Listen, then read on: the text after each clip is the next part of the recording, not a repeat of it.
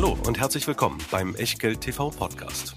Bevor es gleich losgeht, beachtet bitte unseren Disclaimer auf der gleichnamigen Unterseite auf www.echtgeld.tv. Auf die Inhalte dieses Disclaimers wird zu Beginn einer jeden Sendung explizit eingegangen. Und nun viel Spaß und gute Unterhaltung mit Tobias Kramer und Christian Weröhl. Herzlich willkommen aus Berlin, herzlich willkommen zu einer neuen Ausgabe von Echtgeld TV mit sieben, drei mal sieben. Wir stellen euch heute sieben Aktien vor, die allesamt unter sieben Milliarden Euro Market Cap haben. Und naja, wir nehmen uns dafür vor, sieben Minuten zu brauchen. Also 49 Minuten für die Aktien. Dann gab es noch ein Zusatzereignis namens Bundestagswahl. Darüber sprechen wir auch kurz in den nächsten zielgerichtet 60, möglicherweise aber 75 auf keinen Fall mehr als 77 Minuten. Herzlich willkommen bei Echtgeld TV und herzlich willkommen zum Disclaimer. Ja, denn auch heute bei den sieben Aktien gilt natürlich alles, was wir hier machen, ist keine Anlageberatung, keine Rechtsberatung, keine Steuerberatung, keine Aufforderung zum Kauf oder Verkauf von Wertpapieren. Wir sagen unsere Meinung zu den Aktien, die ihr uns vorher eingereicht habt und mehr ist es auch nicht. Es sind Meinungen, was ihr daraus macht oder eben nicht. Das ist ganz allein euer Ding und damit auch euer Risiko. Wir können dafür keinerlei Haftung übernehmen, genauso wenig wie eine Gewähr für Richtigkeit, Vollständigkeit und Aktualität Aktualität der Unterlagen, die ihr natürlich auch wieder in der Echtgeld TV Lounge findet. www.echtgeld.tv kostenlos anmelden und dann eben nicht nur alle Dokus zu allen Sendungen runterladen, sondern Überdies seid ihr natürlich auch im Verteiler für die Einladungen zu den Sendungen und zu den Q&A, die es für die Mitglieder der Echtgeld Lounge zum Beispiel im Anschluss an diese Live-Sendung geben wird. Und, und wenn ich dich da mal ganz kurz unterbrechen darf, das mache ich ja selten beim Ende des Disclaimers, tut mir leid, zum Sponsor kommen wir gleich, äh, denn den Sponsor werden wir auch im Q&A heute nochmal einsetzen, denn es wird auch in der Q&A-Session drei Aktien geben, die ich nochmal kaufe. Zwei Aktien werden es heute in der Sendung sein.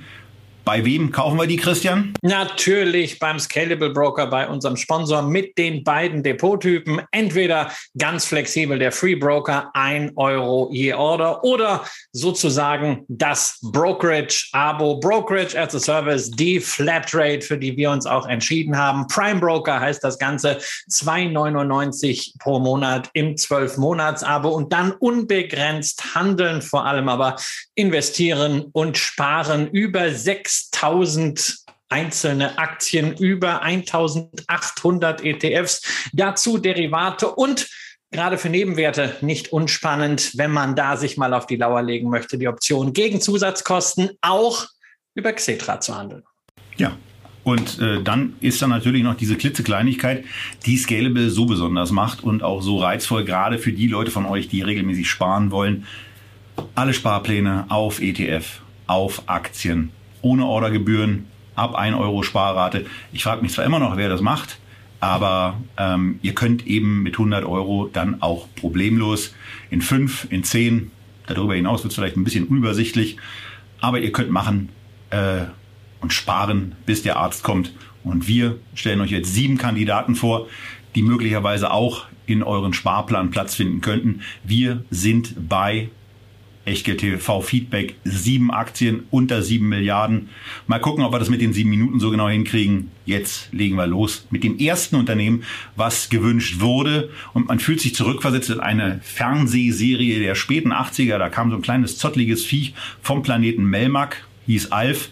Und äh, Alfen ist eine Aktie, ja, die hat mit Melmark eigentlich überhaupt nichts zu tun, aber zumindest ähm, eine Komponente kann man sagen, die hatten die Bewohner von Melmark schon erfunden, nämlich eine besondere Art der Energieverarbeitung. Und um Energie geht's hier auch, aber vor allen Dingen darum, wie Energie eigentlich von einem Ort zum anderen transportiert werden kann, wie sie aufbewahrt werden kann und auch wie elektronische Fahrzeuge mit dieser Energie wiederum versorgt werden können. Christian, äh, ein volatiles Papier, wie wir hier sehen, aber extrem spannend, vor allen Dingen in die politische Zeit passend, die wir noch gar nicht besprochen haben. Das machen wir einfach weiter hinten.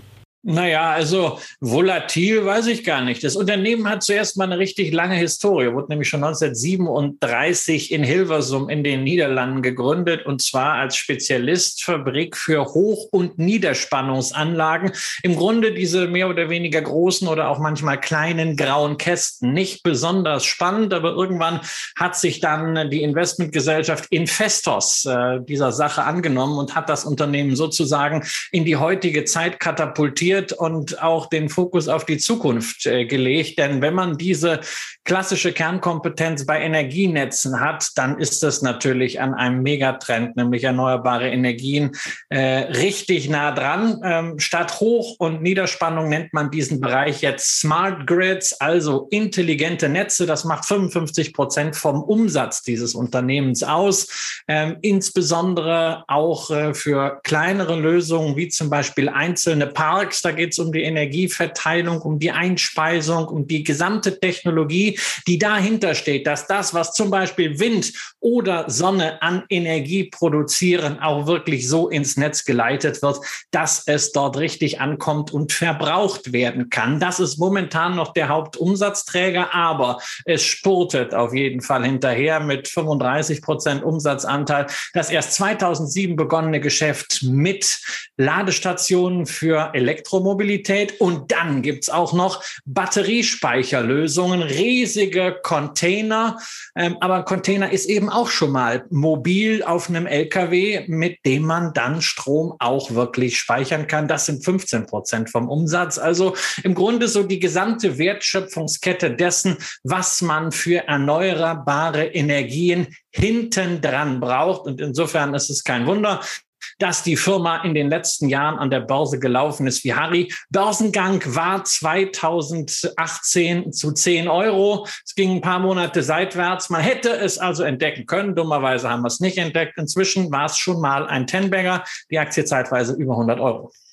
Ja, und ähm, dann gucken wir noch mal ein bisschen auf die Zahlen. Die lohnen sich nämlich auch, denn äh, in den letzten Jahren war es so, dass der Umsatz um 30 Prozent gewachsen ist, von 2015 auf 2020. Der Gewinn um 41 Prozent, von 10 Cent je Aktie auf 57 Cent. Für dieses Jahr wird auch nochmal ein Schnaps obendrauf erwartet. Ihr seht, wenn ihr rechts rangefahren seid, als Podcasthörer euch die Unterlagen heruntergeladen habt oder eben das Video guckt, ihr seht die 74 Cent auf der TTM, der Trading 12 Month Basis. Für 21 erwartet werden 86 Cent. Das ist dann immer noch ein sehr, sehr sportliches KGV von 106. Aber das Unternehmen wird mit weiterem Wachstum sehr, sehr stark in Verbindung gebracht. 28,6 Prozent soll das Wachstum in den Jahren 21, 22, 23 durchschnittlich sein. Da geht's dann nach oben auf 402 Millionen Euro.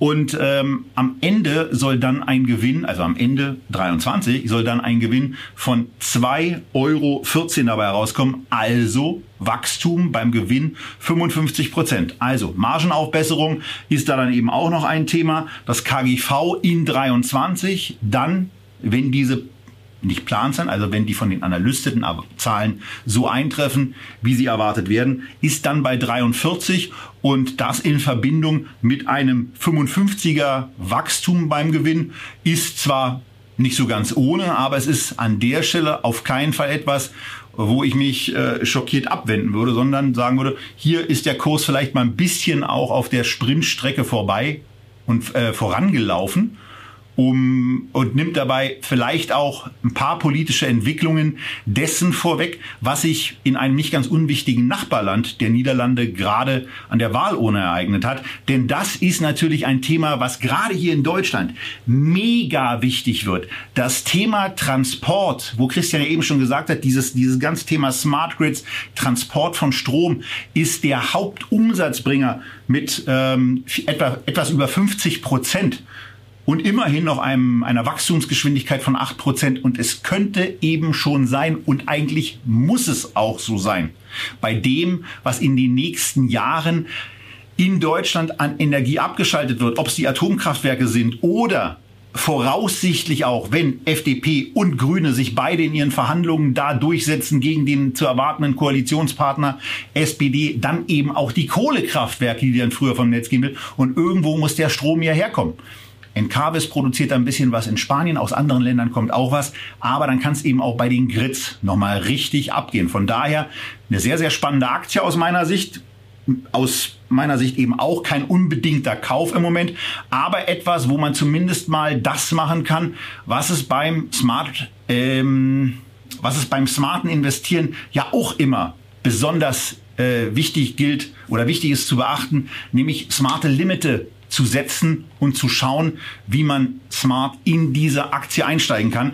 Ich bin deswegen im Übrigen mal smart, weil wir nachher noch auf eine Aktiengesellschaft kommen, die Fahrzeuge herstellt, wo ich mein Smart drin parken kann. Deswegen bin ich da immer noch irgendwie gefangen. Ähm, aber was ja, nicht so, was ja nicht so schwer ist. ja, also ich meine, dann nimmst du einen etwas größeren Mercedes-Kleintransporter. Wie siehst, wie siehst du diese Aktie? Naja, also es ist natürlich, es sind drei Megatrends in einem. Ja, Smart Grid, Elektromobilität, sprich die Infrastruktur dafür und Energiespeicher. Uh, the Battery, das Konzept, was sie im Container haben. Uh, das sind im Grunde damit drei Aktien in einem. Uh, momentan sehr sportlich bewertet. Also ich wundere mich auch, dass du ähm, trotz hier 30 plus Wachstum äh, bei einem KGV von 41 sagst, oh, wow, das geht noch. Ähm, dieser Tage hattest du mal irgendwann diese äh, Argumentation mit dem PEG und äh, da hätte es ein bisschen weniger sein können. Aber man darf nicht vergessen, ähm, die Aktie hat zum Beispiel im Frühjahr äh, eine gewisse Zeit, ohne dass jetzt wahnsinnig schlechte Börsenlage gewesen wäre, auch mal bei 54 gehandelt. Äh, das heißt also so zwischen 60 und 70 äh, wird das eine Aktie, äh, die sehr spannend ist, die ich mir dann auf jeden Fall anschauen werde. Ähm, du kannst ja mal ein Limit reingeben äh, bei einer 70. Äh, da wird's interessant. Bei einer 60, wenn keine fundamentale Verschlechterung damit zusammenhängt, wäre es für mich dann ein ganz, ganz klarer Kauf äh, in diesem Megamarkt. Ich will ein bisschen ähm, Wasser in den Wein schütten, damit das nicht so eine ganze Lobhudelei wird. Man könnte ja noch auf die gute Bilanz eingehen, ja, also keine Schulden. Aber zwei Themen sollte man erwähnen erwähnen.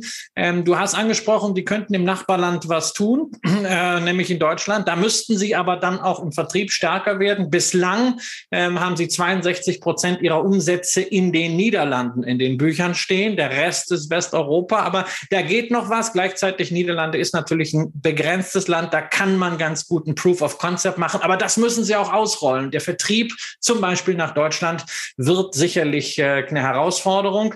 Und das zweite Thema ist die Gesellschaft, die Alphen groß gemacht hat, die zeitweise äh, fast Alleineigentümer war, nämlich Investos. Die ist in den letzten Jahren seit dem Börsengang weitgehend ausgestiegen. Investos, die haben noch irgendwie drei Prozent.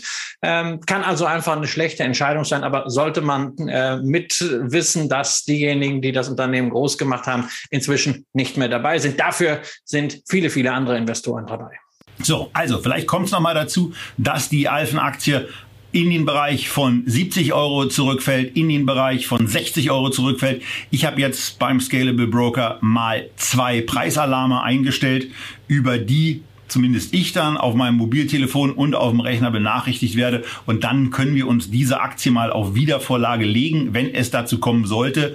Denn dann wird sie mit dem weiteren Wachstum und einem kleinen Kursrückgang eben durchaus in einem interessanten Bereich sein, um da vielleicht mal zuzuschlagen. Aber wir haben schon ein wichtiges Thema angesprochen, was die Alphen-Aktie und auch noch äh, mindestens eine weitere Aktie, die wir heute besprechen, berühren wird. Und das war eigentlich als Anfangsthema geplant, aber ich war, wollte so unbedingt mit den Aktien loslegen, äh, dass wir jetzt einfach mit diesem Einsteigerthema anfangen und äh, mit dem, was sich am vergangenen Sonntag in Deutschland ereignet hat und auch in Berlin trotz ein paar Problemen dann äh, letztendlich äh, noch erfolgreich abgespielt hat, nämlich die deutsche Bundestagswahl und natürlich auch die Wahlen zu Länderparlamenten in Berlin und Mecklenburg-Vorpommern, die wir hier aber nicht beleuchten wollen. Bei uns soll es zumindest mal ganz kurz darum gehen, was da rausgekommen ist. Die Ergebnisse sind hier eingeblendet, die kennt ihr ohnehin schon.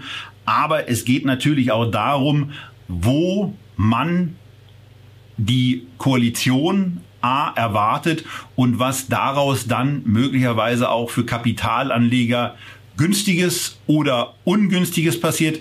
Wobei eine Hauptsorge, die ganz viele aus meiner Sicht ja unbegründet, aber aus Christians Sicht durchaus begründet, ähm, sich nicht bewahrheiten kann, weil es keine Mehrheit für das äh, von der CDU an die Wand gemalte Schreckgespenst Rot, Rot, Grün gibt. Ähm, Da reicht's einfach nicht aus. Und von daher können wir uns jetzt mit zwei Koalitionsmodellen beschäftigen, Christian, nämlich einmal der Ampel und zum anderen einem sensationell schönen Urlaubsort. Und das sollte es dann aus meiner Sicht auch bleiben bei der Verwendung des Begriffs Jamaika, eben dieser Koalition. Dein Favorit ist Jamaika?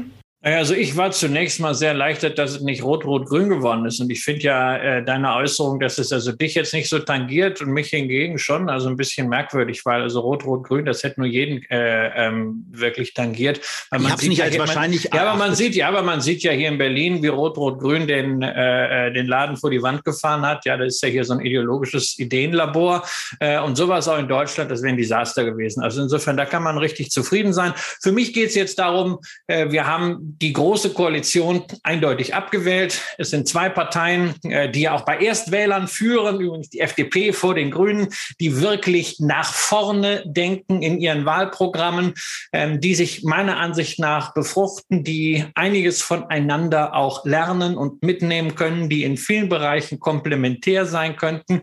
Ähm, und für mich ist einfach wichtig, dass die Koalition jetzt äh, ähm, am Ende eine Kanzlermehrheit bekommt, in der am meisten äh, liberale Inhalte verwirklicht werden können. Ich glaube, die FDP hat ein sehr, sehr gutes äh, Programm vorgelegt zur Wahl. Und äh, ja, äh, vielleicht ist das mit einer gerupften CDU die einfach nur auf den Machterhalt aus ist, am Ende einfacher umzusetzen als mit einer SPD, die ja noch ein bisschen eigene Programmatik hat. Ähm, es tut mir ein bisschen weh, äh, sowohl äh, die Wahl zwischen Laschet und Scholz zu haben, aber das war vorher klar. Insofern, mir ist es am Ende egal.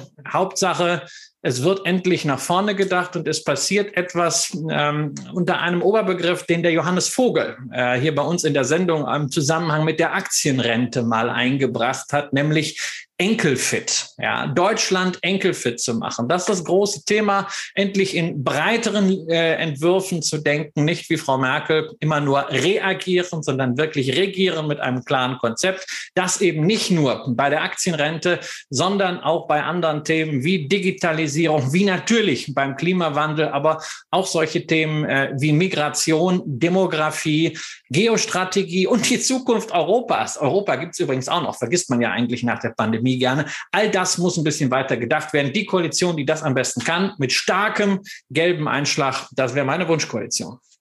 Ja, also bei mir ist es so, ich habe eine klare Präferenz äh, dafür, dass die drei Parteien, die aus dieser Wahl als Sieger hervorgegangen sind, und das sind nun mal SPD, FDP und auch die Grünen, auch wenn die sich als stärkster Gewinner präsentieren, aber doch am meisten verzockt haben.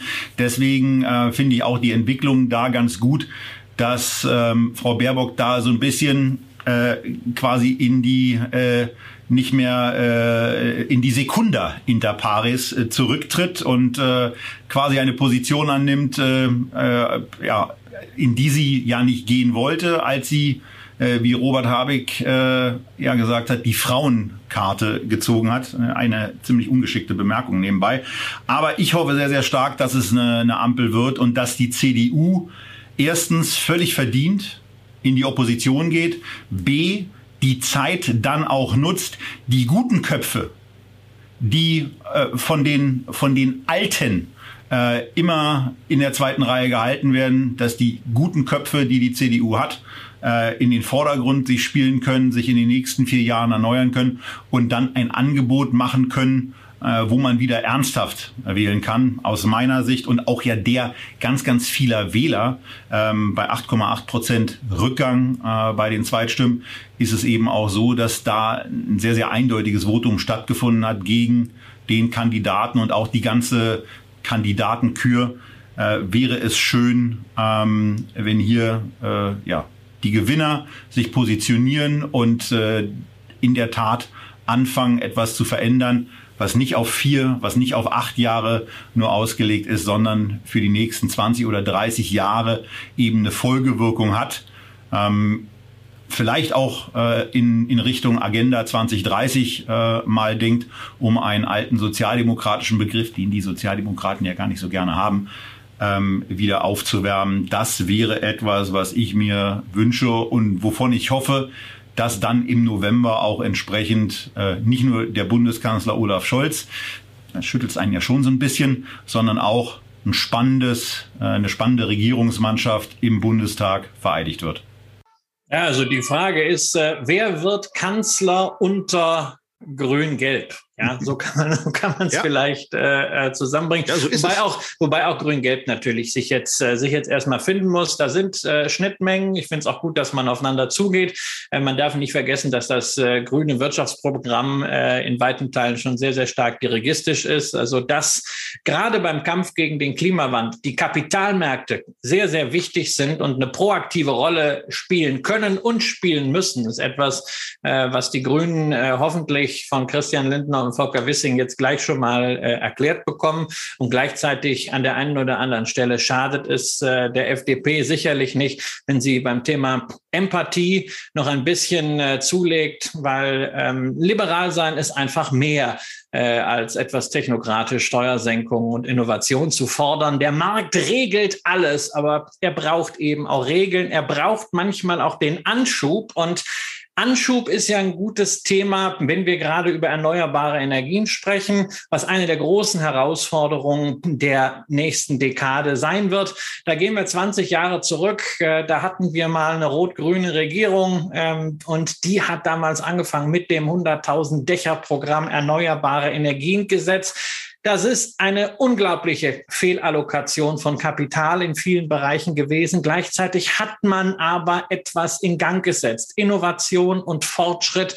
Und inzwischen, wir haben es im Interview zuletzt mit äh, Herrn Hussmann von Encavis gehabt, sind erneuerbare Energien eben so weit, dass sie ohne diese Subventionsritterei auskommen, sondern äh, dass sie einfach äh, eine bessere Planbarkeit, einfachere Genehmigungen ermöglichen. Und ja, passend dazu habt ihr euch auch einen erneuerbaren Energienwert gewünscht, nämlich die Envitec Biogas. Halbe Milliarde Market Cap. Wir gehen also jetzt wirklich deutlich unter die Hürde von sieben äh, Milliarden und das Ganze auch nicht mehr im Prime Standard, denn die sind ein bisschen eine Stufe zurückgegangen, äh, regulatorisch vor einigen Jahren. Aber der Kurs, Tobias, der läuft wie geschnitten Brot. Kein Wunder.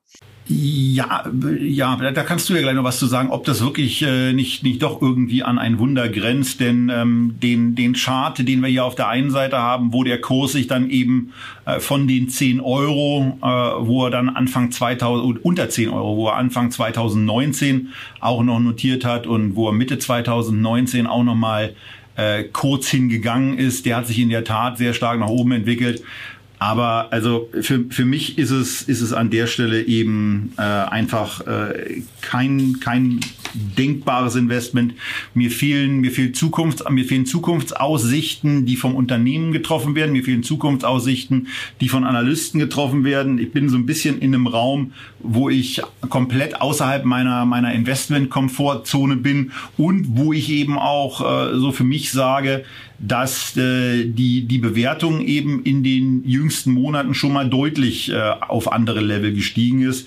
Wir sind jetzt äh, im KGV-Bereich auf eine 40 gestiegen. Du wirst da gleich noch was zu sagen, weil gerade bei diesem, äh, bei diesem Unternehmen das Thema äh, Abschreibung nochmal eine ganz besondere Rolle spielt.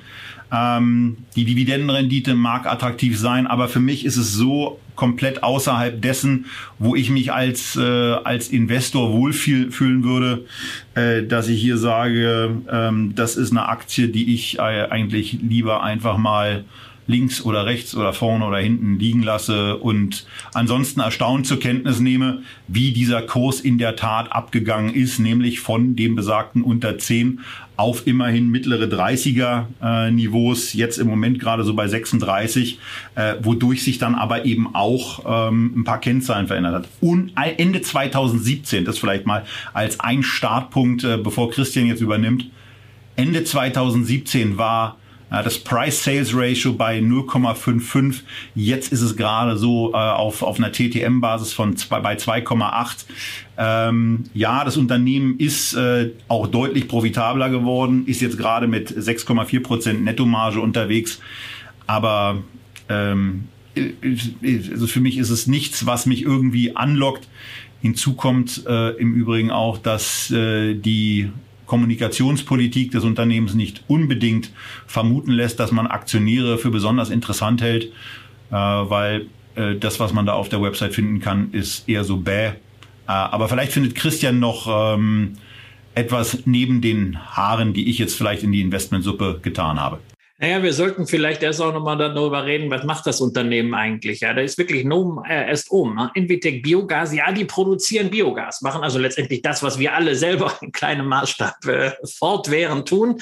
Äh, die haben das allerdings industrialisiert. Anlagen, in denen entweder durch äh, äh landwirtschaftliche äh, Restprodukte, ja, sprich Gülle oder äh, aus Abfällen äh, Biogas gewonnen wird, das dann in Block Blockheizkraftwerken im Rahmen von einer äh, Strom-Wärme-Kopplung ähm, entsprechend umgesetzt wird äh, und damit auch seinen Beitrag zum Energiemix im Lande leistet. Das ist ein Thema, was auf dem Land natürlich sehr, sehr beliebt ist. Wir haben uns das damals, als wir äh, 2008 bis 2010 im Allgäu äh, Photovoltaikanlagen errichtet haben, auch mal angeguckt. So eine Biogasanlage haben dann Abstand davon genommen, weil es schon ein sehr, sehr komplexes System ist, auch was den Nachschub angeht äh, ist eben nicht so einfach äh, wie Sonne. Ne? Da müssen eben nur die Paneelen in der äh, Sonne liegen und sauber sein und dann produzieren sie Strom. Das ist bei Biogas schon ein bisschen schwieriger. Envitec kennt allerdings beide Teile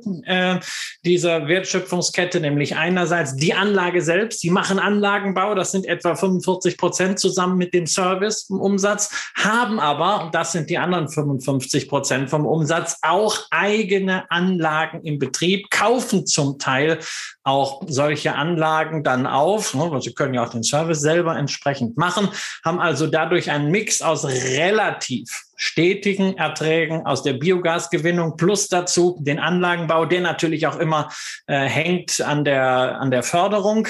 Ähm, beides entwickelt sich momentan eher positiv. Deswegen läuft der Kurs auch dementsprechend. Und ähm, ja, mir erscheint es halt einfach aufgrund der Komplexität dieses Geschäfts kein Investment zu sein.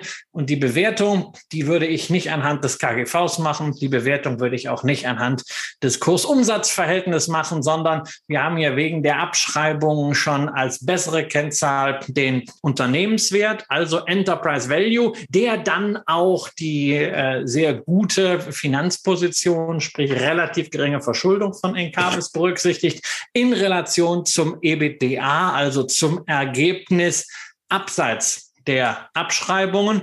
Und da kommen wir halt hier auf einen Faktor von 16, während eine Encarvis, wohlgemerkt kein Bau, sondern nur Betrieb von Anlagen, auf 9 kommt. Und darüber hinaus deutlich internationaler aufgestellt ist. Das heißt, wenn ich in eine erneuerbare Energienaktie investieren möchte, dann erscheinen mir persönlich Solar und Wind naheliegender, eine gesamteuropäische Plattform in zehn Ländern wie Encarvis auch naheliegender, günstigere Bewertung. Deswegen wäre das meine Aktie. Ansonsten ist für mich eine Envitec etwas, was in einen erneuerbare Energienindex hineinkommt. Warum man die Aktie jetzt kaufen soll und nicht unbedingt zum Beispiel eine 2G Energy oder andere Biogasaktien erschließt sich mir nicht. Die Dividende kann ein Argument sein. Ein Euro Dividende, ähm, die es in den letzten drei Jahren gab. Das ist natürlich für den einen oder anderen ein zusätzliches Argument. Aber nicht vergessen,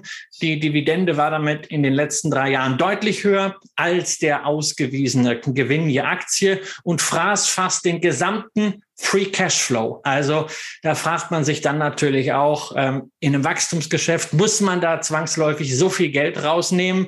Eine Erklärung könnte sein, dass die Gründer immer noch rund zwei Drittel des Kapitals halten und natürlich von diesen Dividendenanhebungen, äh, von dieser Dividendenzahlung entsprechend partizipieren.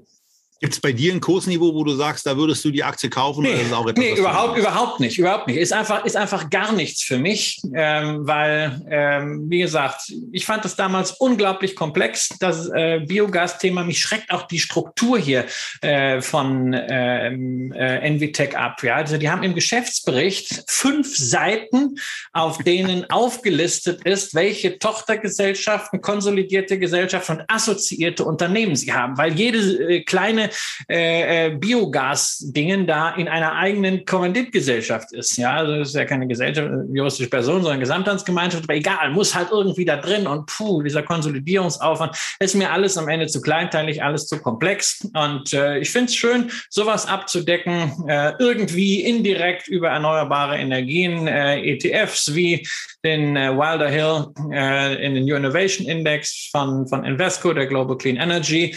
Ähm, aber ich muss da jetzt nicht in ein solches Ding, wo ich also auch keine Kenne habe, anders als im äh, Photovoltaikbereich, muss ich jetzt nicht nochmal investieren. Ja.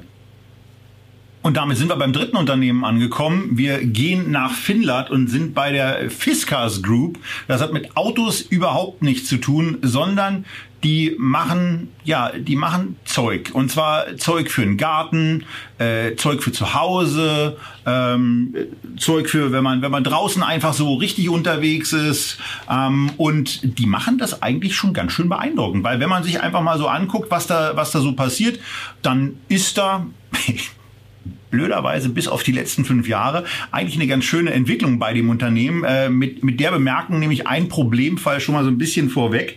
Denn ähm, in den letzten fünf Jahren äh, wuchs der Umsatz, ja, er tat es. Ähm, aber möglicherweise war das ein ganz günstiger Effekt. Äh, und äh, weil eben die 1,107 und die 1,116 äh, Milliarden Euro äh, dann zu einem 0,2-prozentigen Wachstum führen.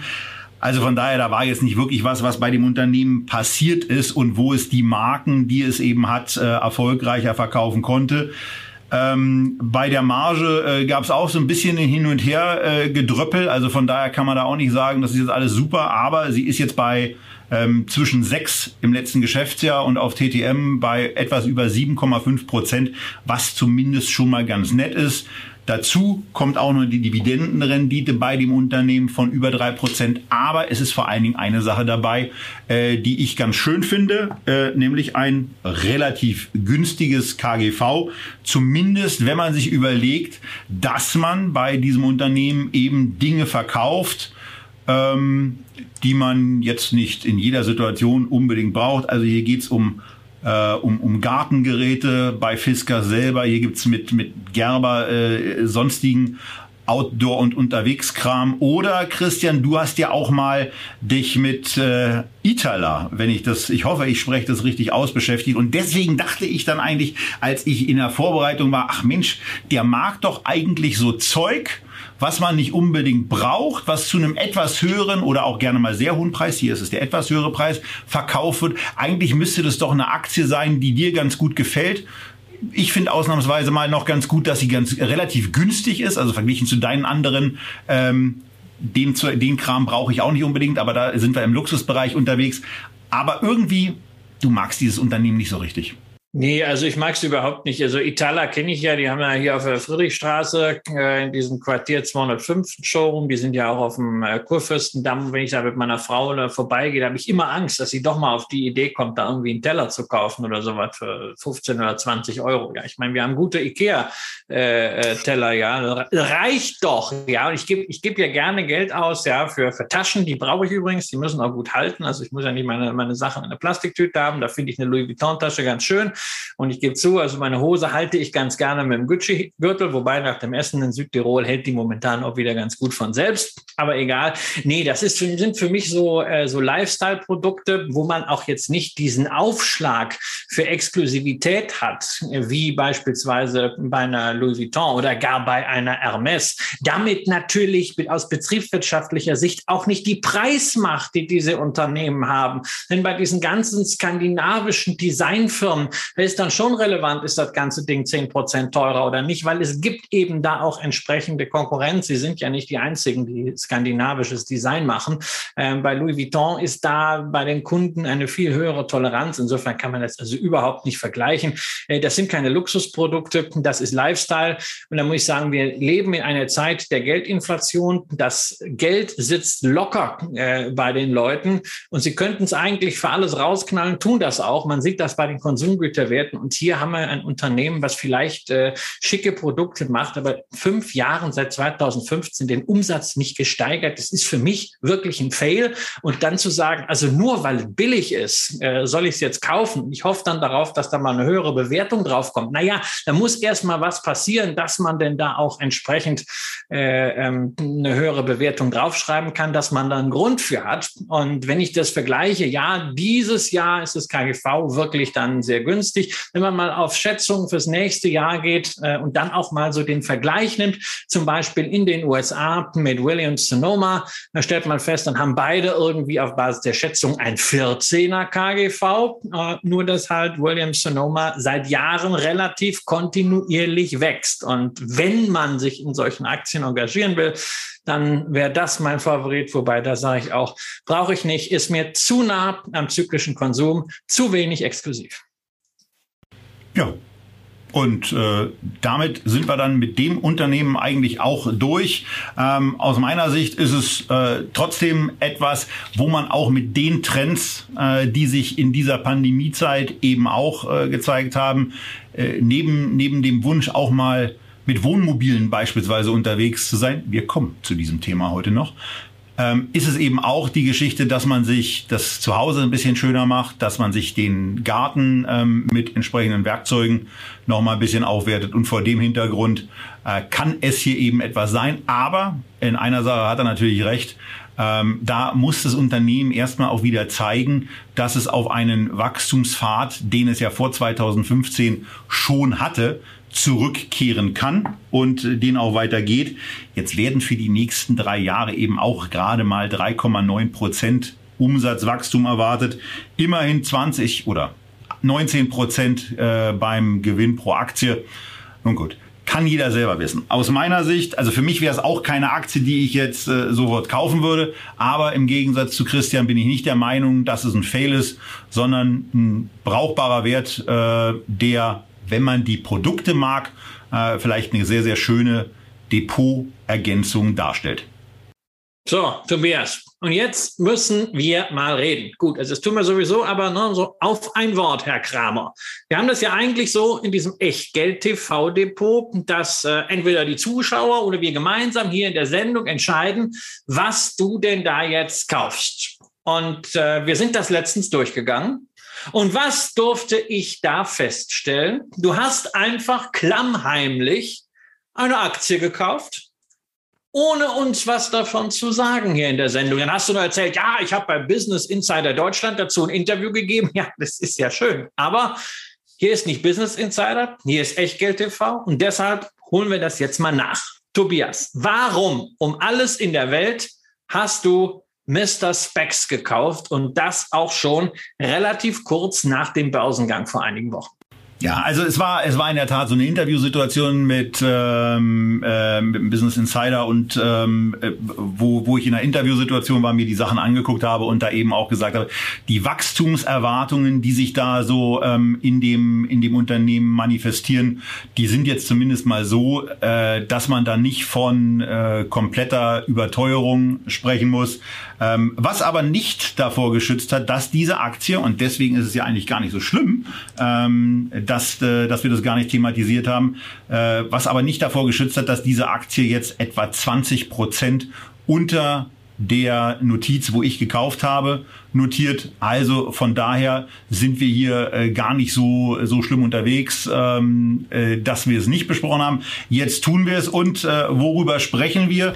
Wir sprechen bei Mr. Specs über eine Unternehmung, die im Optikbereich unterwegs ist, die das Ganze sehr, sehr digital erstmal aufgezogen hat und dann irgendwann, nachdem ein Konkurrenzunternehmen auch jahrelang gesagt habe, naja, das ganze Optikergeschäft nur digital. Das wird nicht funktionieren. Ähm, hat man sich, äh, nennen wir den Namen ruhig, von Vielmann eines Besseren belehren lassen und geht jetzt neben dem digitalen Bereich, auch in eine Stärkung des stationären Vertriebs, natürlich nachgelagerter und äh, mit äh, einem dann insgesamt auch geringeren Aufwand, als es eine Vielmann macht. Aber man hat schon erkannt, dass so dieses Thema Brillen auch etwas ist, wo dann irgendwann ähm, Menschen auch Hand anlegen müssen, wo auch der, der Kundenkontakt etwas ist, was hilft und wo man eben gesagt hat, da ändern wir die Strategie. Das hat man auch schon ein bisschen äh, vor längerer Zeit gemacht. Aber worum geht's hier? Es geht trotzdem um ein Unternehmen, was sehr, sehr stark aus dem Internet kommt, Brillen verkauft, ähm, zu, einem, zu guten Drittel eben einfach verschriebene Brillen, so äh, wie äh, der ein oder andere von uns dann eben ab einem bestimmten Alter oder auch schon ab sehr, sehr frühen Alter eine Brille braucht. Ähm, der zweite wichtige Bereich sind die Sonnenbrillen, die ja eher als modische Accessoires eingesetzt werden und als dritter Bereich kommen dann eben Kontaktlinsen noch mit dazu. Und äh, das macht dieses Unternehmen aus, ähm, dass äh, ja, in seinem Reporting dann allerdings auch so ein paar Sachen macht, wo wo es ein bisschen äh, wieder die, äh, die, die Zornesfalte in meine Stirn äh, reinhämmert. Denn äh, ihr seht hier etwas, was wir ja schon auch oder was wir bei anderen Unternehmen ja auch regelmäßig zum Anlass nehmen, um es zu kritisieren. Ähm, Revenue, also der Umsatz, ist eine Zahl, die bekannt gegeben wird. Gross Profit ist etwas. Ähm, EBITDA kann man auch angeben. Dieses vermaledeite A ähm, für Adjusted äh, das ist etwas, was mich regelmäßig nervt, weil ich absolut, und ich hatte heute dazu auch auf Twitter eine Diskussion wegen der dusseligen HelloFresh-Aktie, ähm, und vor allen Dingen wegen der dusseligen Dienstleistung, die dieses Unternehmen erbringt. Äh, ich ich habe keinen Bock dazu, mir äh, in irgendwelchen Kommentaren, Fußnoten äh, die Adjustment-Erklärung anzugucken. Ich will gucken, was macht das Unternehmen an Umsatz, wie sieht, äh, eine, eine, wie sieht ein Gross Profit aus, wie sieht eine, wie sieht eine Vorsteuermarge aus? Und wenn es eben äh, negativ ist, dann ist es ja in den meisten Fällen dann eben auch, es sei denn, es gibt irgendwelche ganz besonderen steuerlichen Konstruktionen, die, die Nettomarge, das interessiert mich. Und ähm, auf Adjusted EBITDA, da äh, stehen weder Christian noch ich besonders, auch wenn die jetzt eben um 56 Prozent gewachsen ist. Aber hier geht's mir vor allen Dingen beim Investment darum, äh, auf den Umsatz zu gucken zu sehen, da sind jetzt 164 Millionen Euro. Bis 2023 sollen es knapp 320 Millionen sein. Dann will man so knapp an der schwarzen Null sein. Also es werden jetzt noch 12 Cent ähm, negatives, negativer Gewinn pro Aktie erwartet. Aber so wie ich es verstanden habe, äh, ist 2023 so das Jahr, wo man dann an der schwarzen Null kratzen will. Und dann ist das im Grunde genommen auch bei einem, bei einem Wachstum, was hier von der Analystenseite mit etwa 25 Prozent erwartet wird, ein Unternehmen, was gut wächst, was dann in die Profitabilität reinwächst und was dann auch vor dem Bewertungshintergrund ähm, etwas ist, wo ich sage, äh, es war beim IPO teurer als es jetzt ist. Gut für euch, wenn ihr jetzt kauft. Aber es ist eben keinesfalls ähm, so überteuert, wie es andere Börsengänge, die ja partiell dann auch wieder bei dem kleinen Zucken ähm, beim S&P, beim DAX und Co abgesagt wurden, äh, war also von daher war das einfach so ein launiges Investment. Aber die Mahnung ist natürlich vollkommen richtig. Das hätte ich hier eigentlich in der Sendung auch ruhig mal sagen können. Aber auf der anderen Seite, jetzt ist sie 20 Prozent günstiger. Von daher vielleicht ganz gut, dass ich es nicht getan habe. Ja, also schön, dass es 20 Prozent günstiger ist. Also für mich ist es trotzdem nichts. Ja, also ich fand es früher ja regelrecht äh, absurd, äh, Brillen im Internet zu kaufen, weil also ich meine, ich trage ja dieses Ding seit 1984, also nicht dieser, aber seit 1984 bin ich Brillenträger. Mit acht Jahren habe ich meine erste Brille bekommen. Und ich weiß natürlich, wie wichtig das ist, nicht nur zu wissen, wie sie aussieht, sondern wie sich die Brille auch einfach anfühlt im Gesicht. Das heißt, man braucht das haptische Erlebnis. Ähm, das heißt, ich muss sowieso irgendwann in den Laden gehen oder ähm, ich kann mir die Brille Brille auch nach Hause schicken lassen. Das machen sie ja auch. Ja, nachdem ich mir die also da in der Kamera äh, angeguckt habe, äh, kann ich sagen, okay, bitte mal nach Hause schicken lassen, so zur, zur Ansicht. Ja, dann setze ich die hier auf und wenn mir die dann nicht gefällt, dann muss ich die wieder zurückschicken. Naja, aber ich weiß gar nicht. Also vom Aufsetzen, Absetzen und Rückbank hier ein bisschen, kann man die Brille dann eigentlich nur als neu verkaufen. Wie ist das so mit den Retouren? Also äh, ist, eine, ist eine kritische Geschichte da. Ähm, zum Anpassen muss ich eh zu einem, äh, zu einem Optiker. Das kann man alles nicht äh, im Do-it-yourself machen. Also da ist sehr häufig diese digitale Kette unterbrochen. Das haben sie ja gemerkt. Deswegen haben sie 400 Partneroptiker, 40 eigene Stores. Aber also Vielmann hat allein, äh, ich habe es mir aufgeschrieben, 605 Stores. Ja, und ich weiß noch immer nicht, äh, was ist jetzt so das Besondere an Mr. Specs, außer dass das alles lifestyleiger ist, cooler daherkommt, äh, auch auf der Homepage nicht so bieder ist ähm, wie bei äh, wie bei Vielmann, die sicherlich zu spät im E-Commerce äh, was gemacht haben, dadurch natürlich auch äh, viele Fehler nicht gemacht haben. Die hat Mr. Specs und einige andere dann gemacht äh, mit Venture Capital bezahlt bezahlt, während Vielmann weiter auf dem äh, dicken Geld saß. Aber also dass man dieses Optikerwesen komplett disruptieren kann durch digitale Leistung. Ich wage es einfach zu bezweifeln. Und wenn wir dann auf die Zahlen gucken, naja, so Mr. Specs kommuniziert ja nur die positiven Zahlen. Die rühmen sich ja zum Beispiel an ihrer äh, Rohmarge von 52 Prozent, muss ich aber sagen, Vielmann immerhin hat eine Rohmarge von 80 Prozent. Ja, und dann gucken wir mal auf die Umsätze, das Wachstumsunternehmen Mr. Specs Quartal 2 2020 gegen Quartal 2021. Zuwachs von 23 Prozent, Vielmann in derselben Zeit plus 59 Prozent. Klar, das ist der Corona-Vergleich, ja, aber viel ja. aber daran siehst du, wie viel, wie viel man hier aufgeholt hat, ja. Und angeblich hätte doch Mr. Specs ähm, so wahnsinnig profitieren müssen davon, dass jetzt nach Corona oder durch Corona alles digital läuft. Ist jetzt zunächst aber mal nicht, also der, nee, der Nachholeffekt, nee, nee, komm, komm. Der Nachholeffekt bei Vielmann, der war schon jetzt sehr, sehr dramatisch. Und wir reden halt da auch noch über eine ganz andere Dimension. Nur, dass man mal die, die, die äh, Relationen haben. Vielmann im Quartal Umsatz 400 Millionen, äh, Mr. Speck 56 Millionen. Also ich will jetzt hier keine Werberede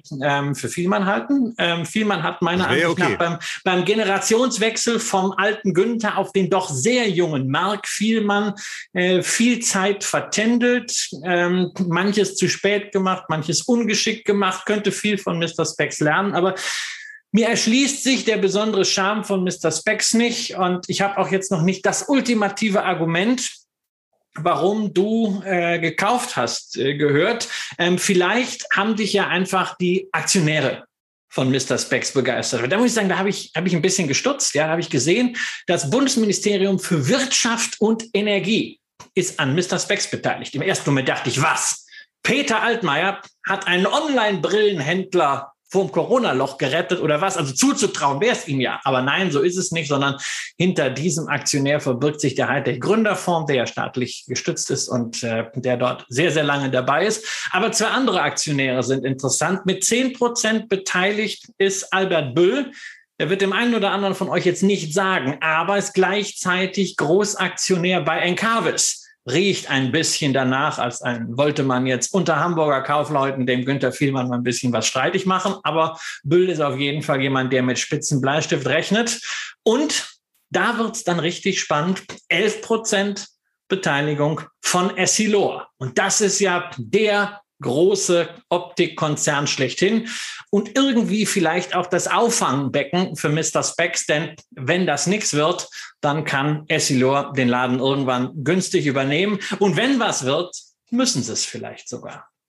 So, jetzt muss ich erstmal ein bisschen, jetzt muss ich erstmal ein bisschen, jetzt, jetzt hast du sehr, sehr viel gesagt, hast ja auch bewusst weitergeredet als klar war. Du haust dann eine Behauptung raus, ähm, die natürlich äh, eine, eine schwere argumentative Lücke hat, mein Lieber. Also, hier mit 60 Prozent Wachstum anzukommen und das mit einem Quartal zu vergleichen, wo ein Großteil des Quartals die Buden zu waren, da weiß ich gar nicht, ob ich 60 Prozent Wachstum nun überhaupt so beachtlich finde. Also von daher, das zweite Quartal 2020 war, glaube ich, für jeden Einzelhändler einfach abgrundtief und beschissen. Trotzdem hat Vielmann 255 Millionen Euro Umsatz gemacht in besagtem Quartal. Ja, das muss man super. sich auch vorstellen. Aber, aber ähm, dann, wenn wir dann äh, für das Quartal auf den Gewinn gucken würden, dann würde es ein bisschen dramatischer aussehen. Könnte ich mir vorstellen. Ich habe diese Zahlen mir jetzt nicht angeguckt. Äh, das können wir ja gerne in der Q&A-Session nochmal ganz kurz machen. Aber äh, vor dem Hintergrund, also 60 Prozent ist natürlich Es ist natürlich klar. Ne, da es ist ja natürlich klar, dass es ein, ein, ein, populistisches Argument ist, aber ich wollte zeigen, also mit dem, mit dem Wachstum da, so, so riesig, so riesig ist das nicht, aber ich gebe dir doch natürlich recht. In Zukunft, wenn wir die, wenn wir die, die Guidances anschauen, sehen wir bei, und das, was Analysten erwarten, sehen wir auf die nächsten drei Jahre 10 Prozent PA, was man bei Vielmann erwartet, was schon viel wäre, da muss Vielmann auch was für liefern, ist völlig klar. Und äh, 24 Prozent PA äh, bei Mr. Specs, ja, rein auf der Umsatz Seite. Und ich gebe ja auch zu, sie sind ja günstiger. Ja, und wenn das so funktioniert wenn das in den so nächsten drei Jahren, dann ist in drei Jahren wohlgemerkt Mr. Specs mit einem 2,2er Umsatz bewertet und Vielmann mit einem 2,6er. So, na, nachdem wir jetzt kurz davor sind, bei zweimal sieben Minuten für diese Aktie zu sein, haben wir ihr, glaube ich, genug Raum eingeräumt, ähm, auch in der Nachbetrachtung meines einfach mal so durchgeführten Kaufs. Ähm, wichtig, äh, wichtig dabei eben äh, in der Tat dann auch äh, auf diese Zahlen zu gucken, die, die Christian gerade noch gesagt hat, dieses, diese günstige, die günstig, also die, die Preiswertigkeit, die stellt sich eben so ab 2023 ein. Und dann muss natürlich auch noch eine ganze Menge bei der Profitabilität passieren. Und er hat den Großaktionär Essilo angesprochen. Ähm, da kann natürlich auch unter, unter Aufstockungsgesichtspunkten noch einiges passieren, weil was Essilor ja hat, ist Brillen, Gläser, Zeug für die Augen ohne Ende. Und von daher ist diese Vertriebsplattform und eine Beteiligung an so einer Vertriebsplattform natürlich mit dem Potenzial gesegnet, dann irgendwann in der Tat mal Gold wert zu sein. Ähm, und äh, auf die Trends, die Mr. Specs mit angeschoben hat, gehe ich jetzt nicht mehr mit ein. Schaut euch dazu die Investor Relations Präsentation an. Da geht's auch darum, dass man sich dann irgendwann mal 3D-Drucken, äh, Brillen drucken kann. Und das ist gar nicht so richtig irgendwann, sondern das soll in Q4 2021 losgehen. Das gesagt habend kommen wir jetzt zur nächsten Aktie und da sind wir beide meinungstechnisch wieder wesentlich näher beieinander. Christian als Investor und ich leider nicht als Investor, weil ich im letzten Jahr, als mir ein, Investor bei einem äh, abendlichen Bier in einem Biergarten des Berliner Tiergartens äh, seinen Top-Pick, die Sto-Aktie, vorgestellt hat, ähm, dann eben auf anderen Aktien geblieben bin, die sich auch äh, ganz gut entwickelt haben, auch besser als die Sto. Aber die Sto-Aktie ist trotzdem mit einer tollen Story gekennzeichnet ist ein tolles Unternehmen. Und Christian, eins ist bei Sto eben auch hervorhebenswert, dass sie von verstärkter Bautätigkeit auf der einen und auch verstärkten Klimaschutzauflagen auf der anderen Seite stark profitieren können, stärker profitieren könnten, als sie es in den letzten Jahren und auch in den aktuellen Aussichten ohnehin schon tun. Ja, denn Sto ist äh, Spezialist für Wärmedämmverbundsysteme, vor allem für Fassaden. Da machen sie zwei Drittel der Umsätze. Ähm, der Rest, das sind dann Farben, Lacke sowie Innenraumbeschichtungen.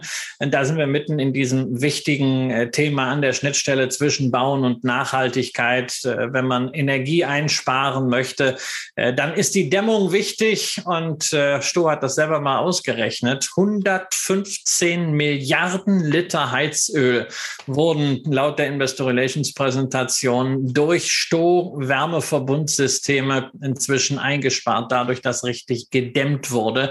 Ähm, also das kann man sich eigentlich gar nicht vorstellen, diese Zahl, zeigt aber alleine deshalb, über welche Dimensionen wir hier sprechen.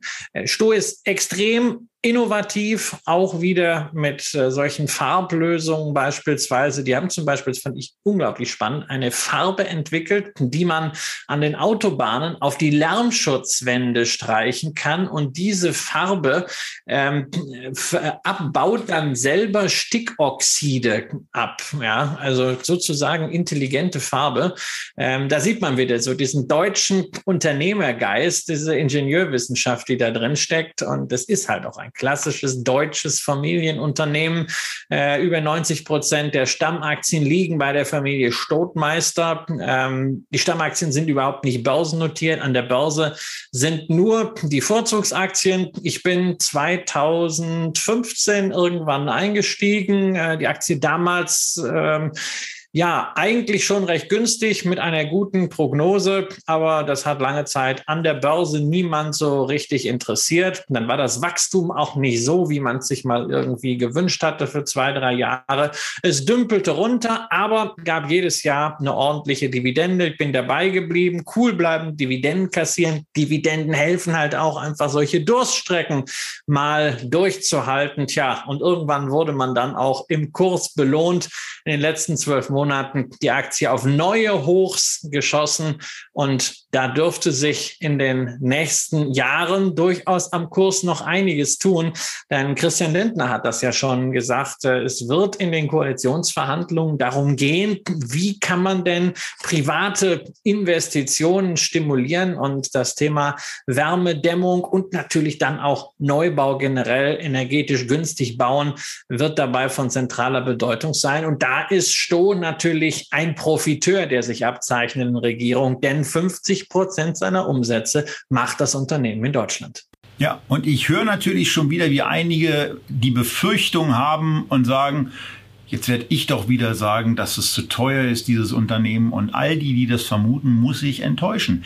Denn bei einer objektiven Betrachtung des Ganzen ist es das eben nicht. Sto ist es auf der einen Seite gelungen, die Marge zu verbessern. Und ja, das Price-Sales-Ratio ähm, hat, sich, hat sich dann eben ein Stück weit nach oben gezogen. Aber wenn wir mal auf das äh, von mir ja gerne benutzte KGV schauen, dann ist es eben so, ja, es ist nicht mehr bei 10, es ist nicht mehr bei 12 wie im Dezember 2019 oder im Dezember 2020. Aber auch bei einem Kurs von 205 ist es auf Basis des aktuellen, der aktuellen Ist-Situation eben auch nur bei 13,5 und es soll ja weitergehen. Für 21 äh, werden, werden zwar nur Gewinne in einer Größenordnung von 11,24 dann insgesamt erwartet. Also da kommt etwas noch zurück, weil das letzte Jahr eben auch sehr, sehr gut war.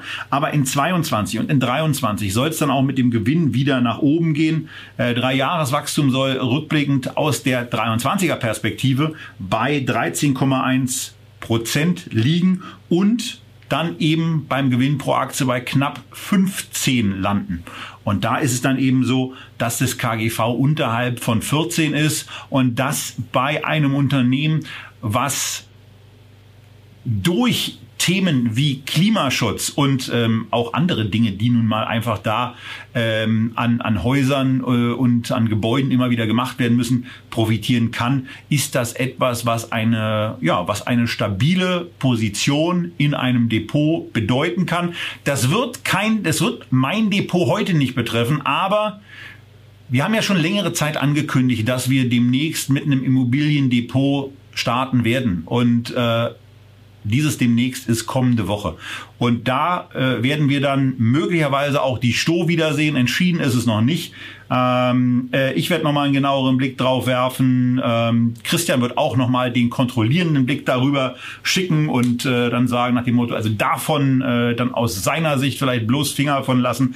Aber dazu dann mehr nächste Woche. Ich finde es ja, vielleicht nicht billiges, aber zumindest preiswertes Unternehmen, ähm, was eben, und auch das hatten wir eben schon, äh, nicht nur zu diesen Einsparungen führt, wobei man fairerweise eben auch sagen muss, also die sagen, dass die stellen das natürlich dann hier auch da für die Jahre 65 bis 2020, also für 45 Jahre, also sind dann eben so umgerechnet, aber trotzdem zehn Öltanker, jedes Jahr, die man mit, den, mit dem Wärmeschutz von Sto einplant oder äh, einspart oder eben knapp 100.000 Tanklaster jedes Jahr. Auch das ist eine sehr, sehr beeindruckende Zahl, wenn auch nicht so beeindruckend wie 115 Milliarden äh, Liter Heizöl. Äh, ansonsten Umsatzverteilung, wenn man nicht nur nach Deutschland gucken, wo etwa, was hatte ich mir aufgeschrieben? Äh, die 490 hatte ich nicht prozentual umgerechnet, also knappe Hälfte, kommt eben aus Deutschland. Dann sehr, sehr viel aus Europa, nämlich Westeuropa, äh, exklusive Deutschland mit 490 Millionen nochmal mit dabei und Nord- und Osteuropa mit 145. Und naja, beim Thema Internationalisierung, äh, da geht vielleicht noch was auf der anderen Seite. Muss ja gar nicht. Im Zweifelsfall kann es auch heißen, bleibe im Lande und nähre dich redlich.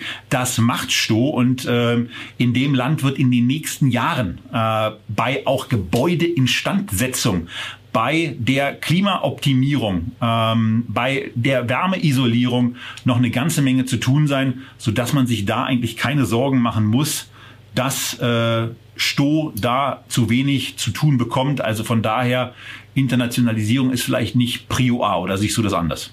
Nee, also Internationalisierung ist nicht Prio A. Prio A ist momentan überhaupt die Nachfrage befriedigen zu können, weil ähm, die äh, Sto haben äh, vor, vor kurzem eine, ähm, ja, eine Anpassung der Prognose bekannt gegeben, wo man das Umsatzwachstumsziel für dieses Jahr von 4,5 auf 10 Prozent äh, erhöht hat. Aber beim Gewinn ist man bei der Prognose geblieben, Vorsteuergewinn 98 bis 113 Millionen Euro. Das ist eine ziemlich weite Spanne, insbesondere äh, ein bisschen fraglich, wenn man Großteil dieses Gewinns im ersten Halbjahr schon gehabt hat. Äh, und da haben sich viele gefragt, na, ist das eigentlich jetzt hier eine verkappte Gewinnwarnung?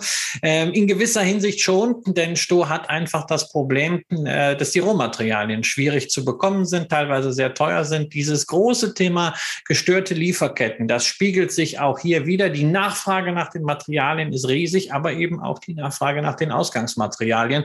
Äh, und das wird spannend sein, da zu sehen, inwieweit Sto da jetzt auf der kurzfristigen Ebene Ebene mit klarkommt. Langfristig sind die Zeichen da äh, in Deutschland auch schon auf, auf Wachstum gestellt. Man hat einen Plan 2025 äh, den Umsatz gegenüber 2020 um 50 Prozent erhöht zu haben. Wenn das so gelingt bei gleichbleibender Profitabilität, man nimmt sich sogar vor, die Marge ein bisschen zu erhöhen, dann wird das auch der Aktie weiterhelfen. Dafür braucht das KGV gar nicht zu steigen. Also es muss gar nicht sein, dass der Markt diesem Unternehmen eine höhere Bewertung zumisst. Das ist einfach schön für einen Buy-and-Hold-Anleger ähm, dabei zu bleiben. Wenn das als Turbo noch oben drauf kommt, dann ist das natürlich fein für den Fall, dass man dann mal aussteigen möchte. Und ansonsten bei der Dividende noch der Hinweis, wir haben es hier mit Vorzugsaktien zu tun. Ähm, die haben äh, eine Sockeldividende, die liegt immer nur bei 31 Cent. Und sehr häufig ist das alles, was in den Systemen ausgewiesen wird. Aber es gibt jedes Jahr dazu einen Bonus, der lag lange Jahre bei 3,78, ist jetzt auf äh, 4,69 Euro gestiegen, sodass es 5 Euro gab. In Summe die könnte es auch nächstes Jahr wieder geben. Also man will insgesamt so die Hälfte des Ergebnisses äh, ausschütten. Und dann hat man hier immerhin auch schon mal so als Sockel eine Rendite von etwas mehr als zweieinhalb Prozent. Also, tolles Unternehmen, coole Aktie, spannende Zukunftsperspektive. Ja, herzlichen Glückwunsch für alle Investierten und nächste Woche höchstwahrscheinlich dazu mehr.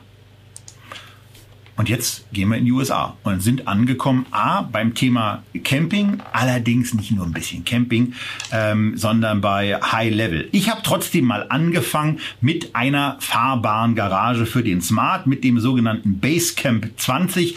Ein Modell aus dem schier unübersichtlichen, unüberschaubaren Produktuniversum von Thor Industries.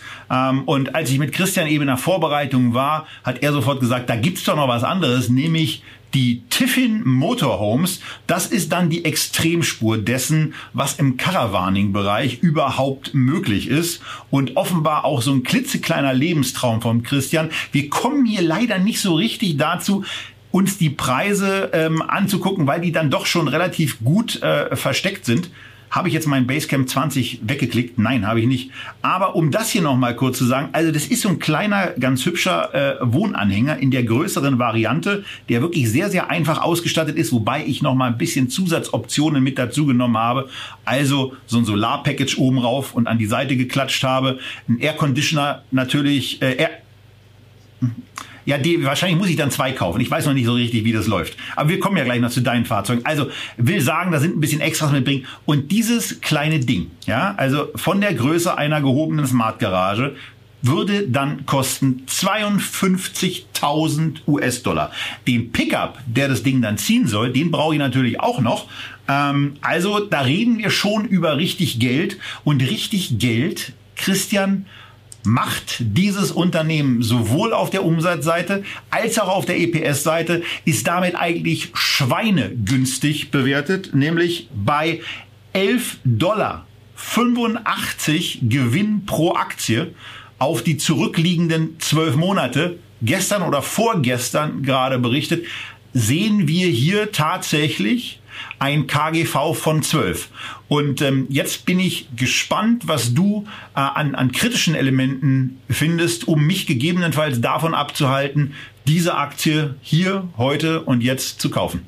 Naja, also was haben wir gesehen? Bezieht sich auf das Geschäftsjahr 2021. Das hat geendet am 31. Juli 2021. Ist also genau die Phase, des ersten sozusagen Corona-Sommers äh, mit den ganzen Lockdowns, die dann angekommen sind, wo Leute den Caravan, Rental Vehicles, ähm, Anhänger und Mobile Homes als Alternative zur Flugreise und zu sonstigen Urlauben äh, entdeckt haben. Und die große Frage, die man sich natürlich stellt, sind diese brutalen Zahlen, die Thor Industries hier vorgestern geliefert hat, sind die wirklich nachhaltig? Kann man von diesem Niveau aus noch noch weiter wachsen?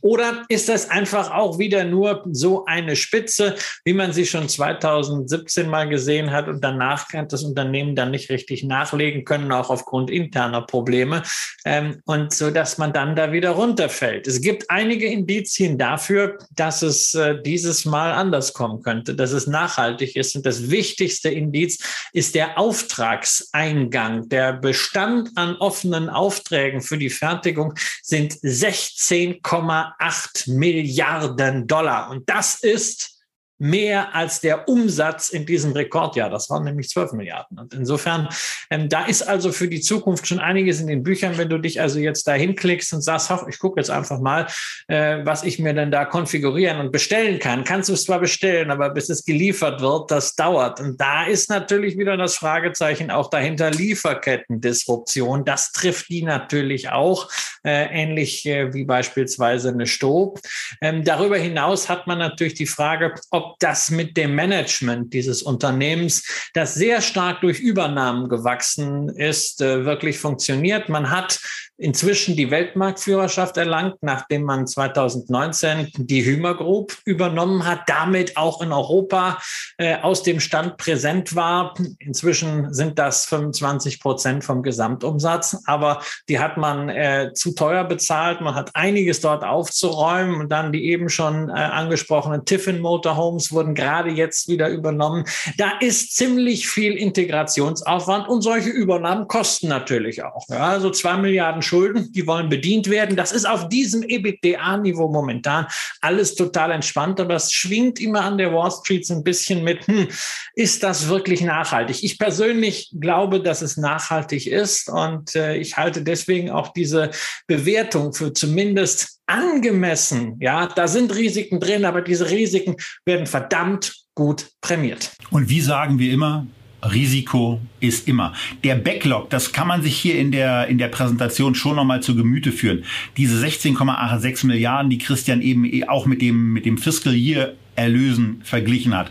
Das müsste ich eben auch mal in der Vergangenheit angucken. Da ist eben durch Corona eine ganze Menge passiert. Und da hat er natürlich auch total recht. Das ist genau einer der Risikoposten. Wenn das alles mal ein bisschen ab wabert. Und wenn auch Hotels wieder zu einer gewissen Stärke zurückkehren, dann kann es eben auch sein, dass dann auch die Nachfrage ein bisschen alarmt. Aber es kann eben auch sein, dass die ganzen Zukäufe und die Arbeiten an der Konsolidierung dieser Zukäufe auf einmal Wirksamkeit erzeugen. Und von daher machen wir das doch einfach mal. Die Aktie legt jetzt dummerweise auch am heutigen Handelstag nochmal ein spürbares Ding zu. Also es ist kein 10er KGV mehr, es ist dann auf dem, auf dem, auf der Basis, wo ich jetzt kaufe. Und ähm, ich mache das dann eben auch, na, zumindest gleich, äh, so, dass was, ähm, äh, das was hier, das was hier auch drin haben. Ähm, so, natürlich erst wie sich gehört. Ja, und während, während Tobias äh, genau, äh, die, die, Aktie, die Aktie kauft, will ich nochmal darauf hinweisen, also Gewohnheiten ähm, können sich ja auch ändern, ja, und gerade Urlaubsgewohnheiten. Ich habe das jetzt selber äh, an mir erlebt. Also ich habe seit 30 Jahren gesagt, also ich fahre nur an die See oder vielleicht mal eine Städtereise, aber ich würde nie, nie, nie im Leben in die Berge fahren. Mein Gott, war das furchtbar damals mit meinen Eltern in Meran über die Berge zu laufen. Ich habe das gehasst, so als Zehnjähriger, Zwölfjähriger, 14-Jähriger. Naja, jetzt hatte ich eine Buchung für einen Vortrag in Meran und habe gedacht, na, wenn ich schon da 1000 Kilometer hinjuckel, dann kann ich auch gleich die Familie mitnehmen und kann da in Südtirol einen kleinen Urlaub draus machen. Äh, aus dem bin ich vorgestern zurückgekommen und ich muss sagen, wir fanden es alle total schön in den Bergen. Und irgendwie ist jetzt in uns so der Plan gereift, also ähm, Bergurlaub im Herbst, äh, das könnte so ein ähnlicher Standard werden wie im Sommer auf die Finca nach Mallorca. Und äh, wir kennen einige Leute, die sich Wohnmobile äh, gekauft haben und äh, da inzwischen so begeistert äh, mit in den Urlaub fahren, als wenn sie nie etwas anderes getan haben. Und ich kann mir durchaus vorstellen, dass das nachhaltig ist. Und da ist man mit einem Weltmarktführer gut aufgehoben gerade wenn er so relativ günstig bewertet ist und absolut relativ, sage ich nochmal deswegen, weil wir haben ja auch in Deutschland eine Karawanaktie, nämlich die Tabat, ähm, die ist deutlich kleiner, wird mit einem Kursumsatzverhältnis von 0,7 und einem KGV von 14 gehandelt, hat deutlich mehr zu tun noch als Tor und ist teurer. Auch das in der relativen Betrachtung spricht für diese Aktie. Ja, und äh, die Zahlen, äh, zu Thor habt ihr dann auch nochmal drin. Ihr seht, dass es auch mal immer wieder Wachstumspausen gibt, aber irgendwann kommt dann der nächste Schluck aus der Umsatzpulle. Ja, und das soll es zu dem Titel gewesen sein. Ein Land haben wir aber eigentlich bisher in den Sendungen sehr, sehr selten nur behandelt. Nachbarland der Bundesrepublik. Wir waren ja heute schon äh, investmenttechnisch äh, bei einem anderen Nachbarn, nämlich in den Niederlanden. Ähm, aber quasi, wenn wir, wenn wir nicht den Blick nach Westen richten, sondern einfach mal den Blick nach Osten, dann ist da ein Land, wo es auch einen Kapitalmarkt gibt, und zwar der polnische Kapitalmarkt. Und äh, da gibt es nicht nur einen Kapitalmarkt, da gibt es auch ein Unternehmen namens Warschau, äh, Warschauer Börse oder Warsaw Stock Exchange. Und das ist der Wert, den wir heute als siebten Titel in dieses Sammelsurium mit aufnehmen. Und ihr werdet es nicht glauben, da haben wir schon wieder eine sehr, sehr, sehr günstige Aktie, Christian. Ja, ja, eine sehr günstige Aktie, weil sich die Aktie im Grunde seit 2010 auch nicht bewegt hat. Ähm, Wertschöpfung für einen Aktionär ausschließlich durch Dividenden. Die Dividendenrendite ist allerdings auch recht fett. Äh, dieses Jahr gab es bezogen auf den Jahresanfangskurs 5,4 Prozent. Ähm, fürs nächste Jahr ist schon in Aussicht gestellt worden, äh, dürften es dann 6 Prozent sein. Ähm, aber äh, das ist dann auch irgendwie alles, denn Polen ist zwar die größte Volkswirtschaft Osteuropas und hat rein nominell mit 740 notierten Unternehmen, auch einen ziemlich großen Aktienmarkt. Aber die Börse ist nun doch mit 90 Millionen Euro Umsatz äh, eine eher kleine Nummer äh, und vor allen Dingen vom Wachstum, das man bisweilen äh, ja in Osteuropa realwirtschaftlich sieht, ist bei der Börse nicht viel angekommen, auch nicht in den letzten Jahren, als die Finanzmärkte boomten. Wir reden hier über Umsatzzuwächse von drei Prozent pro Jahr in den letzten fünf Jahren. Vergleichen wir es mal mit der Nasdaq, da waren es 10 Prozent. Beim Gewinn ging es in den letzten fünf Jahren in Warschau um 5 Prozent pro Jahr nach oben, an der Nasdaq um 20 Prozent. Da sieht man also, ja, günstige Bewertung, das Value jünger jubeln, äh, die haben wir hier, aber die hat eben einen Grund. Äh, man hält den Status quo, man ist profitabel, aber viel mehr als diese Dividende, die immer so mit einer Ausschüttungsquote je nach Jahr von 70 bis 90 Prozent einhergeht, kommt eben nicht raus. Ja, aber Christian ist ja selten in der Situation, dass er etwas nicht weiß bei Aktien. Eine Sache weiß er aber in der Tat nicht, nämlich wie es sich eigentlich anfühlt, eine polnische Dividende zu erhalten und was da eigentlich so abrechnungstechnisch passiert. Und alleine deswegen machen wir das jetzt eben auch, äh, dass wir auch diese Aktie mit in mein Depot bei Scalable reinkaufen. Ähm, auch hier äh, ziehe ich jetzt äh, ausnahmsweise mal relativ schnell durch, dann sind es die 110 Aktien. Ähm, ausgeführt wurde der Auftrag noch nicht.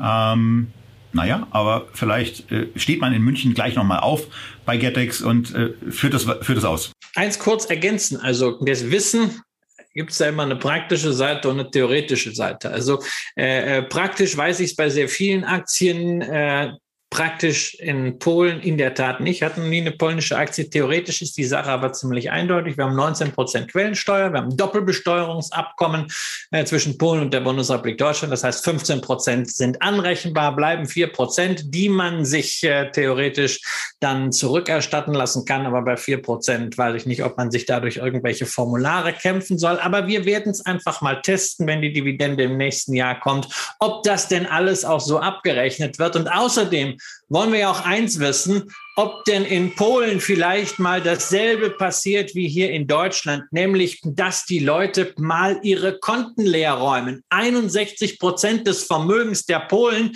liegen in Tagesgeldkonten, in Deposits, in Sparverträgen. 18 Prozent sind im Cash. Das heißt, mehr als drei Viertel des Geldes jammern irgendwie vor sich hin. Die Aktionärsquote gerade mal bei fünf Prozent. ETFs sind noch ganz am Anfang. Und da hätte man natürlich eigentlich einen Wachstumstreiber für die Trading-Umsätze an der Börse, die immerhin 50 Prozent des Umsatzes machen. Der Rest entfällt auf äh, äh, Warenumschläge beziehungsweise die üblichen Themen Clearing und Marktdaten.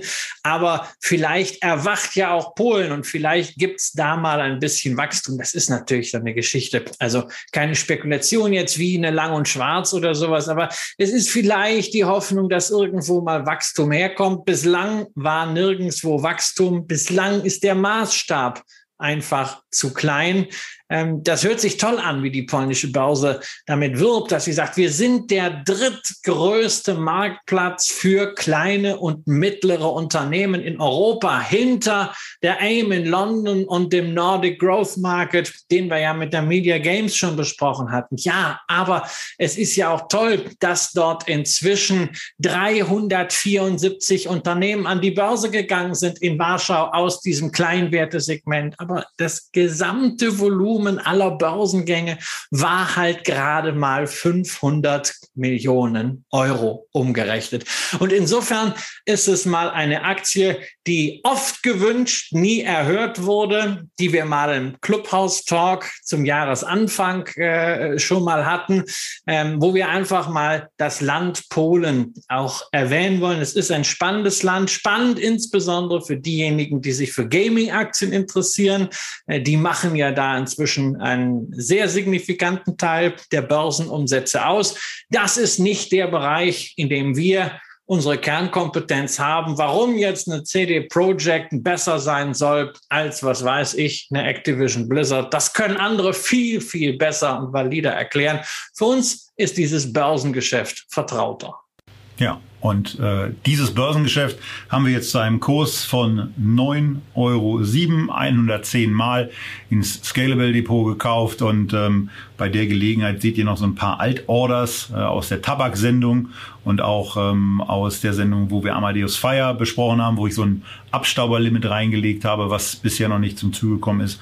Und ihr seht auch noch einen China-ETF, wo damals ein Limit gesetzt wurde, der trotz der ganzen Wehen im Reich der Mitte eben auch noch nicht ausgeführt wurde. Das sind drei offene Positionen. Drei Orders werden jetzt noch gleich durchgeführt in der QA-Session. Man muss ja auch mal ein bisschen Exklusivität für unsere engsten äh, Mitstreiter aus.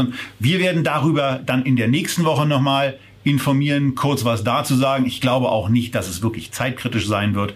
Aber jetzt die Order drei, vier und fünf noch in diese Sendung rein zu pumpen, wäre ein wenig übertrieben. Und der Blick auf die Uhr sagt mir, dass wir unterhalb des am Anfang äh, in den Raum gestellten zeitlichen Maximums geblieben sind. Wir haben keine 77 Minuten gebraucht, aber besonders weit davon entfernt sind wir in dieser Sendung mit sieben Aktien unter sieben Milliarden, für die wir uns sieben Minuten Zeit nehmen wollten. Und wir haben das auch jedes Mal getan mindestens sieben Minuten, glaube ich zumindest. Wenn nicht, dann wird es auch nicht schlimm sein oder seinen Grund haben. Wir freuen uns in jedem Fall, wenn ihr in der nächsten Woche mit dabei seid. Da wird es dann spannend. Da geht's um ein neues 100.000 Euro Investment, was wir hier starten werden. Wir werden das nicht ganz in der Sendung durchführen können, einfach aus zeitlichen Gründen. Aber das wird dann ein Depot sein, was uns auch regelmäßig begleiten wird, ähnlich wie das ETF-Depot von Christian. Und ähm, jetzt signalisiert mir Sebastian, dass wir bei 76 Minuten angekommen sind. Und das ist für mich die Gelegenheit, zumindest unter 77 Minuten abzuschließen. Euch alles Gute zu wünschen, bleibt gesund zu sagen, auf eure fleißigen Kommentare unterhalb dieser Sendung zu verweisen. Und zum Abschluss wie immer. Tschüss aus Berlin.